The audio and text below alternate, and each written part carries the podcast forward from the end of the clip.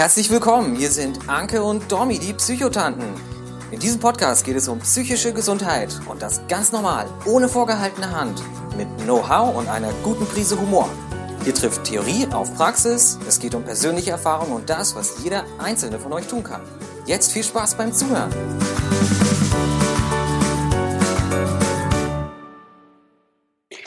Einen wunderschönen guten Tag, guten Morgen, guten Abend, äh, ihr Lieben, zu einer neuen Folge von den Psychotanten. Wir freuen uns sehr, dass ihr dabei seid. Wir, das sind wie immer die Anke, die euch aus Ibbenbüren zuwinkt.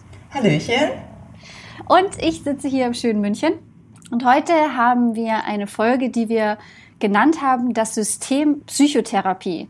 Das ist sozusagen, man könnte es auch FAQ-Therapie. Wir wollen einfach mal so ein bisschen ganz grob klären. Wir haben ja schon zu einzelnen Dingen, haben wir mal Folgen gemacht. So, was ist, ein, was ist der Unterschied zwischen Psychiater, Psychologe und so.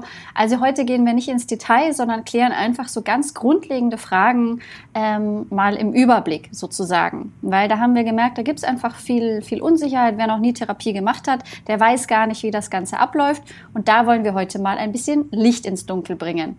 Und anfangen tun wir mit einer Frage, die sehr, sehr grundlegend ist. So, Anke, welche Art von Therapie gibt es denn eigentlich so? Also, äh, du meinst wahrscheinlich die Form, ne? Also ähm, genau. das Setting. Da gibt es natürlich erstmal den stationären Aufenthalt, dass man wirklich in die Klinik geht, entweder in eine Psychiatrie oder in eine Reha-Klinik, wo man dann ähm, ein paar Wochen ist.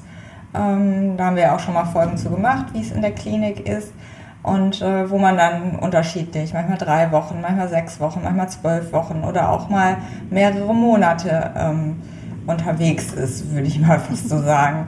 Also das ist so die eine Möglichkeit. Dann gibt es das, was viele auch irgendwo kennen, ist die ambulante Therapie. Ähm, das, was ich halt auch anbiete, wo man einmal in der Woche hingeht oder zweimal, dreimal, je nachdem, welches Verfahren man ähm, ja belegt, kann man schon fast sagen. Ähm, also wo man wirklich dann 50 Minuten Einzeltherapie hat. Dann gibt es noch den teilstationären Aufenthalt, wo man morgens hingeht und nachmittags wieder nach Hause geht, wo man also quasi wie zur Arbeit in eine Einrichtung geht und dort Therapien hat, Gruppentherapien, Einzeltherapien, aber dann halt zu Hause schläft. Ähm, was mir gerade auch noch einfällt, ist, es gibt auch noch die Gruppentherapie. Also, dass man ähm, ja, einmal in der Woche 100 Minuten ähm, in eine Praxis geht mit anderen Betroffenen zusammen und dort unter Leitung eines Therapeuten ja, Therapie macht. Also das ist nochmal ein Unterschied zur Selbsthilfegruppe. Und also ich finde, das heißt ja jetzt nicht gleich, dass irgendwie man nur in die Klinik darf, wenn es einem gerade total schlimm geht, sondern es kann manchmal einfach gut sein, sich für längere Zeit mal einfach sich selber und seiner Geschichte zu widmen. Ähm, manchmal kann es aber auch sein, dass einmal die Woche mit jemandem reden total reicht. Also da gibt es kein Universalrezept, irgendwie das eine ist besser als das schlechte ähm, als das andere. Ähm, das ist wirklich hängt von, von vielen Faktoren sozusagen ab. Aber jetzt habt ihr die Begriffe mal gehört. Stationär, teilstationär, ambulant und Gruppentherapie. Ja. Und ähm, was auch noch ein Punkt ist, ambulante und stationäre Therapie kann sich auch ergänzen. Also nur weil ich jetzt stationär bin oder war, heißt das nicht, dass ich danach keine ambulante Therapie machen sollte, sondern gerade dann ist es wichtig, im Anschluss oh, eine ambulante ja. Therapie zu machen. Oder auch wenn ich gerade ambulant eine Therapie mache, heißt das nicht, dass ich auch zwischendrin mal stationär gehen kann, weil es einem schlecht geht oder weil es Themen gibt, ähm, die nochmal aufgearbeitet werden sollen oder wo eine ambulante Therapie erstmal nicht reicht, wo man dann stabilisiert in der stationären Therapie, um dann ambulant gut weiterzumachen. Ja, auch nochmal ein wichtiger Punkt. Und ein ganz wichtiges Thema ist natürlich so die nächste Frage, wer zahlt denn eigentlich das Ganze? Ich habe dich gerade nicht verstanden. Oh, schade. Ja, wir kämpfen heute ein bisschen mit unserem Internet. Ähm, die Frage war, wer zahlt denn das Ganze? Da gibt es drei unterschiedliche Möglichkeiten. Einmal, dass es die gesetzlichen Krankenkassen zahlen. Wenn man gesetzlich krankenversichert ist, dann ähm, gibt man mit dem Therapeuten halt nur seine Chipkarte ab und äh, der regelt das ganze andere dann. Dann gibt es die Möglichkeit, dass man privat krankenversichert ist. Dann ähm, bezahlt das die private Krankenkasse, je nachdem, wie der Versicherungstarif ist. Also da gibt es unterschiedliche Möglichkeiten. Bei manchen äh, Patienten erlebe ich das so, da bezahlt die Kasse 30 Sitzungen pro Jahr oder ähm, 20 ähm, pro Kalenderjahr. Also mhm. das ist ganz unterschiedlich. Oder das, was der Gutachter genehmigt. Ähm, manche Patienten haben da auch eine Zuzahlungspflicht. Ähm, es gibt natürlich dann auch noch die Beamten, die auf Beihilfe versichert sind, wo dann die Beihilfe auch einen Teil übernimmt. Also das ist da immer nochmal ganz unterschiedlich. Da müssen die Patienten die Rechnung immer erst an den Therapeuten bezahlen, sich das Geld wiederholen. Mhm. Und die dritte Möglichkeit ist, dass man es selber zahlt. Äh, merke ich auch, dass das immer mehr Menschen machen, weil sie entweder keinen Therapeuten mit Kassensitz finden, der eine Terminefreiheit und die sagen, ich möchte jetzt was für meine ähm, Gesundheit tun, ich möchte nicht ewig warten. Oder die sagen, nee, ich möchte aber zu genau dem und dem Therapeuten und zu niemandem anders und zahle das selber. Oder ähm, weil sie auch nicht möchten, dass irgendwie die Krankenkasse oder der Arbeitgeber oder irgendwer davon erfährt. Also diese drei Möglichkeiten gibt es da. Ja, und ich meine, es ist toll, dass überhaupt unsere Kassen, also ich sage, das sagt es auch immer wieder, aber ich glaube, das kann man nicht oft genug sagen, dieses, dass die Kassen, also wenn man gesetzlich versichert ist, dass sie das prinzipiell übernehmen, das ist in Deutschland, ähm, also wir sind, wir stehen damit ziemlich alleine da, das ist in vielen anderen Ländern anders. Ähm, ja, auf jeden, das stimmt natürlich, aber dennoch ist es halt ähm, problematisch, dass, da kommen wir aber auch nochmal zu, dass ähm, es eigentlich ja so geregelt ist, dass einem Kranken eine Versorgung zusteht. Und das müssen die Krankenkassen eigentlich äh, bewerkstelligen und gewährleisten. Und das ist halt aktuell nicht so der Fall. Und es ist natürlich schon eine Zweiklassengesellschaft wieder. Wenn man äh, privat versichert ist oder genug Geld verdient, ähm, dass man sich selbst zahlen kann und auch schneller einen Platz findet. Obwohl ja, das, es tatsächlich so ist, das, das, ist, das muss ich noch eben sagen, obwohl das tatsächlich so ist, dass Privatpatienten äh, oft schlechter bezahlt werden als Kassenpatienten seit einiger Zeit. Also die Honorare sind nicht so, dass es äh, du meinst Therapeuten. ist. Genau, das ist super lukrativ. Privatpatienten werden ähm, besser, äh, schlechter bezahlt als ähm, Kassenpatienten. Oh, also die, ja, nee, also die Patienten, die Privatpatienten, da verdient der Therapeut weniger dran okay. als an einem Kassenpatienten. Okay. Also es ist nicht so, dass man sagt, ja, die Therapeuten, die wollen ja jetzt nur die Privatpatienten behandeln, weil die damit ja. mehr Geld verdienen. Das ist nicht so. Aber ich habe dich okay. eben unterbrochen oder du wolltest was sagen. Nee, ich, ich weiß natürlich, es ist hier fern von ideal und zu den Kassensitzen und zu kommen wir ja gleich noch, aber dass wir prinzipiell ein Gesundheitssystem haben, was sagt, die psychische Gesundheit ist Teil davon und das wird auch übernommen, dass an dem ganzen System ganz viel auch vermurkst ist, das ist klar, aber trotzdem, ich versuche mich ja oft auf das Positive zu konzentrieren und äh, das war mein Versuch. ähm, und dann dann zur nächsten Frage. Wenn, wenn ich jetzt so eine ambulante Therapie zum Beispiel mache, welche Verfahren werden denn da übernommen von der Krankenkasse? Also was gibt es da so? Also was übernommen wird, das sind die Richtlinienverfahren. Also die wurden vom wissenschaftlichen Beirat ähm, als ähm, ja, wirksam anerkannt und das sind aktuell die Verhaltenstherapie, die tiefenpsychologische Psychotherapie, die analytische Psychotherapie, also die Psychoanalyse und seit letztem Jahr auch die systemische Psychotherapie. Da gibt es allerdings meines Wissens noch nicht wirklich Kassensitze, aber das ist auf jeden Fall zukunftsmäßig so, dass auch diese Therapie anerkannt wird, anerkannt ist und ähm, von den Kassen bezahlt wird. Und solltest, würdest du den Patienten dann raten, dass sie ihren Therapeuten nach dem Verfahren auswählen oder dass man da eher auf andere Sachen achtet? Also wenn ich eine ganz äh, spezifische Phobie oder Angststörung habe, dann ist man wahrscheinlich zum Beispiel bei einer Verhaltenstherapie ähm, am ehesten am richtigen. Aber ähm, letztendlich geht es wirklich um die Passung, um die Arbeitsbeziehung, um die Chemie zwischen Therapeut und Patient. Das ist das Wichtigste. Das sagen auch immer wieder Wirkfaktoren, Studien. Denn äh, Verhaltenstherapie, Psychoanalyse, tiefenpsychologische Therapie, die sind so unterschiedlich und trotzdem führen die alle irgendwo ans Ziel und helfen alle.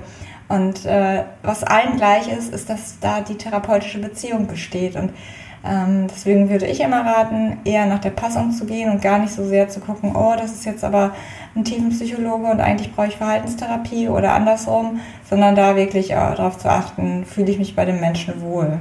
Wie siehst du das? Ja, bin, bin ich ja sozusagen das beste Beispiel. Meine Therapeutin war ja sozusagen auch nicht für mich äh, spezifiziert, aber es hat einfach menschlich so gut gepasst, sodass wir zusammengearbeitet haben. Also ich sehe das ganz genau wie du. Das, man, man muss mit demjenigen zusammenarbeiten können und auch wollen. Und das Verfahren als Patient merke ich das ja sozusagen eigentlich nur zweitrangig. Es geht darum, dass ich auch irgendwie Lust auf die Therapie habe, dass das keine zusätzliche Belastung wird. Und da ist einfach das Verhältnis zum, zum Therapeuten ganz enorm wichtig. Ja. Stimme ich dir absolut zu. Ähm, ja, und dann gleich zu meiner nächsten äh, Frage oder zu der nächsten Frage. Warum braucht es denn überhaupt Diagnosen? Also warum, warum gibt es dieses System sozusagen? Naja, damit die Krankenkasse etwas bezahlt, muss eine Diagnose vorliegen. Also die bezahlen ja jetzt zum Beispiel auch keine Paartherapie oder so, weil das keine Diagnose ist. Das ähm, ist ja so, dass die Krankenkassen mit ihren Beiträgen auch haushalten müssen und jeder Deutsche da ja einzahlt. Und äh, wenn man da einfach für irgendwelche Sachen Geld ausgibt, ähm, das muss ja schon gut begründet sein. Und deswegen brauchen wir, um mit den Krankenkassen abrechnen zu können, einfach eine Diagnose. Das sagt nichts über den Patienten aus. Und äh, die Diagnose äh, ist einfach erstmal nur eine Ziffer, ähm, um ja abrechnen zu können. Mehr nicht und nicht, auf, und nicht weniger. Also wenn ich einfach sage, mir geht schlecht und ich heul seit Wochen, dann reicht es nicht, sondern das muss einen Namen bekommen. Richtig, weil sonst kann ich es nicht abrechnen. Ja, ich, ich finde das irgendwie, ähm, jetzt kann ich endlich mal, ha, jetzt kann ich endlich mal was anbringen, was ich total schön finde, was auch eine andere Art sozusagen wäre, wie man das Ganze machen könnte. Also diese, wir haben euch ja mal den ICD und den DSM vorgestellt. Ähm, und im ICD sind ja so die ganzen Diagnosen und nach dem DSM wird abgerechnet. Und ähm, da steht sozusagen, das ist die International Classification of Diseases, also der internationale Krankheitenkatalog. Und was die WHO aber vor ein paar Jahren auch entwickelt hat, ist der ICF. Das ist die International Classification of Functionalities. Und damit arbeiten auch immer mehr Länder und immer mehr, naja, Systeme, möchte ich mal fast sagen. Denn darin geht es darum, was hat denn der Patient vielleicht noch für Ressourcen? Was kann der denn? Weil eine Depression ist halt für den einen Menschen total anders als für den anderen. Oder es macht zum Beispiel einen ganz großen Unterschied, wie viel Geld ich habe oder ob ich auf dem Land oder auf der Stadt lebe. Und dieses ICF schaut sich einfach an, okay, was für eine Ausgangslage hat der Patient, was für, also was für gute Faktoren, was für negative Faktoren hat der. Und dann wird sozusagen die Hilfe abgestimmt. Und da redet dann auch irgendwie der Arzt mit dem Sozialarbeiter und mit dem Rententräger und man arbeitet sozusagen zusammen. In manchen Ländern wird das auch schon von der Kasse bezahlt. Bei uns ist es leider noch total auf Krankheiten fokussiert und ich, ähm, ich finde es eben schade, weil das kennst du ja sicher auch aus deiner Arbeit. Eine Depression oder eine Essstörung ist bei jedem Menschen äußert sich total anders und ist unter unterschiedlichen Voraussetzungen gewachsen sozusagen. Aber hast du schon mal was vom ICF gehört? Also bevor du mir das erste Mal davon erzählt hast, tatsächlich nicht. Ne? Ähm, aber ich finde den Aspekt auch ganz schade. spannend, weil jeder Mensch hat ja auch die Ressourcen. Und ich meine, darauf schaut man in der Therapie ja auch. Man guckt nicht nur auf die Schwächen, sondern man will die Stärken stärken und gucken, wie man mit den Ressourcen, die der Patient hat, äh, aus der Krise auch gut rauskommen kann. Also irgendwo arbeitet man schon damit, aber so bewusst war mir das tatsächlich nicht. Schande auf mein Haupt. Vielleicht. Nein, das, nee, nee, das ist leider hier in Deutschland echt einfach ja. wahnsinnig unbekannt. Und ich, ich arbeite ja mit Mental Health Europe mit vielen anderen Ländern zusammen und in anderen Ländern ist es schon wesentlich bekannter und wird wirklich angewendet. Und da sieht man auch, was das für einen Patienten verändert, wenn nicht einfach nur sozusagen die Krankheit behandelt wird, sondern wirklich, ähm, wo wo ist dieser Mensch mit der Krankheit? Aber äh, genug vom ICF, gehen wir zur nächsten Frage. Wer darf denn alles Therapie machen? Also das ist eigentlich auch kurz und knapp beantwortet. Der psychologische Psychotherapeut und auch der ärztliche Psychotherapeut. Also da haben wir ja schon mal Folgen zu gemacht. Es gibt natürlich auch noch den Heilpraktiker für Psychotherapie, aber der macht es nicht im Kassensystem. Ähm, da sind die Ausbildungen auch sehr, sehr unterschiedlich und da haben wir wahrscheinlich auch schon mal was zu gesagt, wie unsere Haltung da irgendwo ist.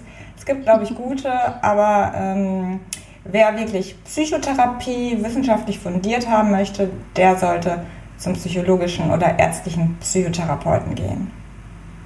Und wie ist es mit Medikamenten? Wo bekomme ich die? die bekomme ich in der Apotheke. Nein, Scherz. die bekommt man tatsächlich beim Arzt. Also Medikamente einerseits beim Psychiater, der ähm, ist der Facharzt für äh, Psychopharmaka aber auch immer mehr Hausärzte verschreiben zum Beispiel Antidepressiva, weil der erste Gang ja meistens zum Hausarzt ist und die sich da eigentlich auch schon recht gut mit auskennen. Aber ähm, wer wirklich da eine ganz qualifizierte Meinung haben will, der sollte dann zum Psychiater gehen. Ähm, aber da kennen wir es auch, Wartezeiten sind recht lang. Aber das kann halt durchaus heißen, dass ich sozusagen zwei Leute habe, die für mich zuständig sind. Der eine für meine Therapie und der andere für meine Medikamente. Genau, also ich habe das auch häufig bei Patienten, dass ich dann auch mal mit ähm, den Psychiatern telefoniere, mich austausche, teilweise ich da anrufe und Termine mache, damit die Termine ein bisschen schneller gehen. ähm, aber ähm, dass man da im Austausch steht oder auch äh, mitteilt, wie so das eigene ähm, Empfinden oder die, das, das Empfinden des Patienten ist oder auch mal nochmal eine Rückmeldung vom Psychiater zu holen. Also das ist schon möglich. Okay. Aber du hast es jetzt ja gerade schon angesprochen. Jetzt geht es äh, quasi zum emotionalsten Punkt sozusagen unserer Liste oh, heute. Ich werde mich es geht um, Es geht um Wartezeiten und Kassensitze. Kannst du irgendwie erklären, warum man so lange auf einen Termin wartet beim Therapeuten? Ach, das ist einfach, weil die Therapeuten keine Lust haben zu arbeiten, weil die Träumchen drehen, nur so zwei, drei Patienten am Tag machen und einfach keine Lust haben. Nee, so ist es natürlich nicht. Ähm, es gab 1999 ähm, das Psychotherapeutengesetz und da gab es die Bedarfsplanung. Da haben alle Therapeuten, die da, also ich verallgemeiner das so ein bisschen, alle Therapeuten, die da eine Praxis hatten, die haben einen Kassensitz bekommen und dann sagte man so, jetzt ist der Bedarf gedeckt. Und ähm, ja, wir haben jetzt 2020, also es schon, sind schon einige Jahre vergangen und es sind kaum Kassensitze dazugekommen. Ähm, der Bedarf hat sich aber schon erhöht. Ähm, nicht, dass mehr ähm, Menschen krank werden, aber es holen sich mehr Menschen Hilfe. Und ähm, das ist, hat eigentlich zur Folge, dass die Wartezeiten immer länger werden. Denn ähm, die Therapeuten dürfen auch nur eine bestimmte Anzahl an Patienten mit vollem oder halbem Kassensitz behandeln. Also ähm, die dürfen nicht unzählig viele Patienten aufnehmen. Und ähm, ja, das ist eigentlich so der Grund.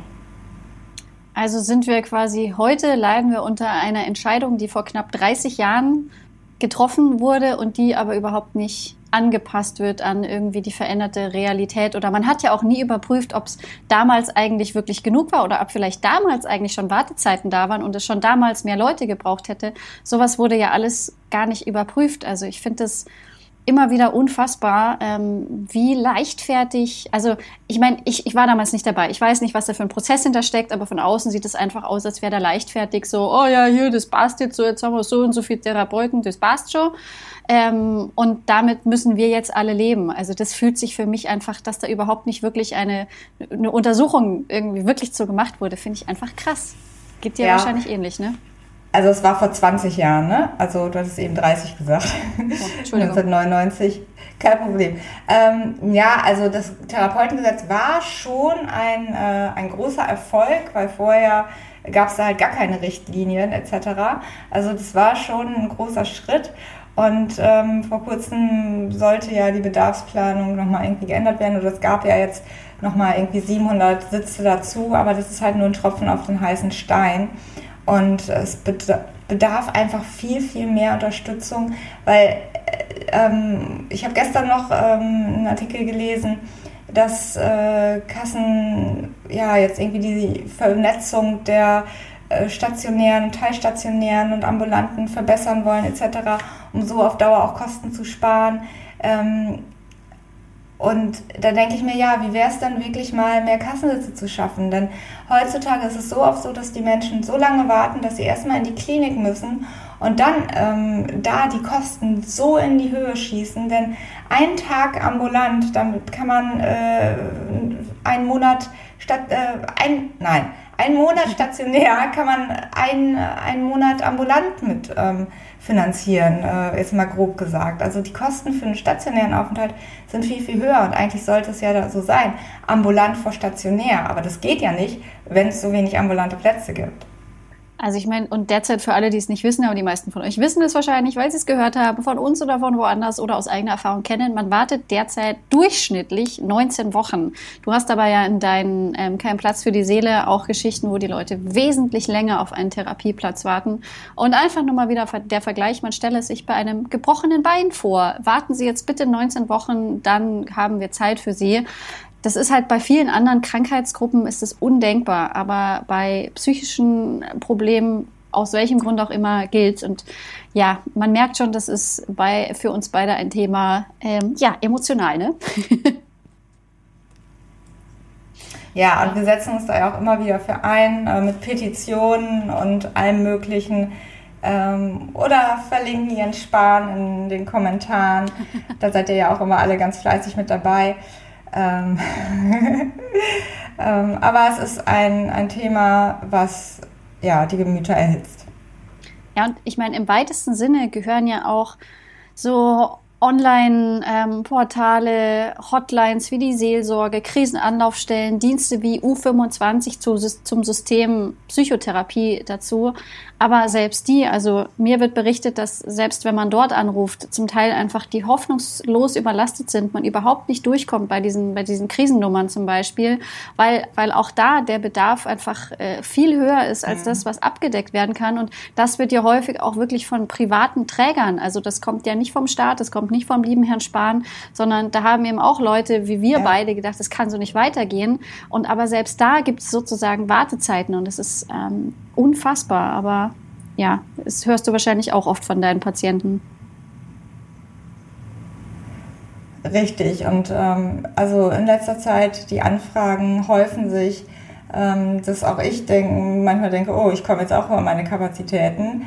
Ähm, immer wieder neue E-Mails und Anrufe, ähm, wo die Menschen auch einfach verzweifelt sind, ähm, wo es darum geht, ja, wie finde ich Hilfe, wo finde ich Hilfe? Und ähm, da gibt es bei mir auf der Homepage nochmal, kann ich jetzt nochmal verwerben, ähm, nochmal eine PDF-Datei mit 21 Tipps für die Therapeutensuche, weil wenn ich jedem Patienten am Telefon das auch immer erkläre, alles ausführlich, da komme, also da fehlt mir halt auch die Zeit für, aber da habe ich halt mal alles zusammengefasst.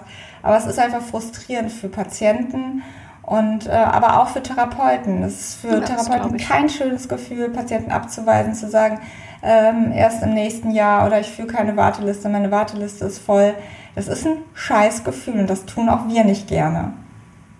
Dann kommen wir quasi schon, hast du uns eine schöne Überleitung zur nächsten Frage ähm, geschaffen. Denn das wäre, wenn du dir jetzt irgendwas sozusagen vom System oder für das System wünschen könntest, was, was wäre das? Ganz klar mehr Kassensitze, um eine flächendeckende Versorgung zu gewährleisten. Also ich glaube, das ist der erste wichtigste Schritt. Dann kommt natürlich bessere Vernetzung, dass es mehr traumaspezifische Therapeuten gibt, dass da noch spezifischer gearbeitet wird. Aber erstmal, wenn ich klein anfangen sollte, dann wären es mehr Kassensitze. Und auch so, dass es in ländlichen Regionen und in städtischen Re äh, Regionen ähm, ja gleichmäßig verteilt ist. Und du? Ja. Ja, ich, ich setze noch einen Schritt vorher an. Ich wünsche mir vom System, dass auch die Prävention mit dazugehört, denn ich habe einfach, du hast es ja vorhin auch schon gesagt, die Leute warten einfach so lange auf dem ambulanten Platz, dass sie irgendwann ambulant nicht mehr reicht und sie stationär gehen müssen. Ähm, und da habe ich einfach die Hoffnung, wenn wir früher ansetzen, wenn wir schon in den Schulen die, die Kids über diese Krankheitsbilder aufklären, dass sie dann früher sich Hilfe suchen und vielleicht manche, manches Problem gar nicht erst zur Krankheit wird, wo es dann wirklich einen Therapeuten braucht. Also das ist sozusagen, weil ich habe gerade keine Hoffnung, dass mit diesem aktuellen Gesundheitsminister schnell neue Kassen sitze. Deswegen vielleicht wird er ja bald Kanzler. Ja, das finde ich ja. Mhm. Ähm, äh, also das ist ja auch das, was wir im Berg und Mental sozusagen versuchen. Wir können das Versorgungssystem nicht von heute auf morgen verändern, aber wir können dafür sorgen, dass die Prävention sozusagen, dass die Leute besser aufgeklärt sind, besser informiert sind, vielleicht so früh erstmal mit, ihren, mit ihrem Umfeld reden, dass das schon reicht und nicht so lange denken und sich zusammenreißen, ich muss das alleine schaffen, dass so ein kleines Problem dann irgendwann zu einer Krankheit wird, wo es dann nicht mehr ohne Therapeuten geht. Das ist sozusagen das, was ich mir wünsche, dass wir einfach noch mehr Wert auf die Prävention legen und damit das Versorgungssystem, was einfach kurz vorm Kollabieren ist, würde ich mal so sagen, ähm, dass wir das somit entlasten. Ähm, da fällt mir auch noch was anderes ein, was ich mir dann, wenn es eine flächendeckende Versorgung geben würde, dann wünschen würde, ist wirklich so zweimal im Jahr ein Prophylaxe-Besuch äh, ja. beim Therapeuten, wo man einfach durchsprechen kann, wie war so das letzte halbe Jahr, gibt es irgendwelche Schwierigkeiten oder ein Problem, das man ansprechen möchte. Einfach damit es nicht zu Krisen kommt, damit auch also wirklich jeder. Jeder geht ja auch zum Zahnarzt und lässt seine Zähne untersuchen. Sollte er zumindest. Wenn nicht, ja. bitte zeitnah einen Termin ausmachen. ähm, aber dass es sowas auch für die Psyche geben sollte. Oh, das wäre also, so toll. Weil dann würden sich viele ja, Krisen oder starke Probleme, Störungen, Diagnosen gar nicht so entwickeln. Ja. Ja, das, das war es sozusagen mit meiner Fragenliste, außer du hast noch was zu ergänzen zum System Psychotherapie? Nö, aber wenn die Hörer noch irgendwelche Fragen oder Ergänzungen haben, äh, könnt ihr uns gerne mailen oder bei Instagram schreiben oder es in dem jeweiligen Post kommentieren. Ähm, aber ich glaube, so haben wir erstmal das meiste abgepackt. Dann hoffen wir, wir konnten euch einen guten Überblick über das System Psychotherapie verschaffen. Vielleicht ist die ein oder andere Frage, die ihr euch nie gestellt habt, beantwortet worden ähm, und ihr habt unsere Wünsche erfahren. Und dann würde ich sagen, vielen Dank fürs Zuhören und wir freuen uns auf die nächste Folge mit euch. Bis zum nächsten Mal. Ciao. Tschüss. Danke fürs Zuhören bei den Psychotanten. Wenn euch der Podcast gefallen hat, hinterlasst gerne eine Bewertung. Wir freuen uns, wenn ihr bei der nächsten Folge wieder mit dabei seid. Gute Zeit euch und bis bald, eure Psychotanten Dominique de Mani und Anke Glasmeier.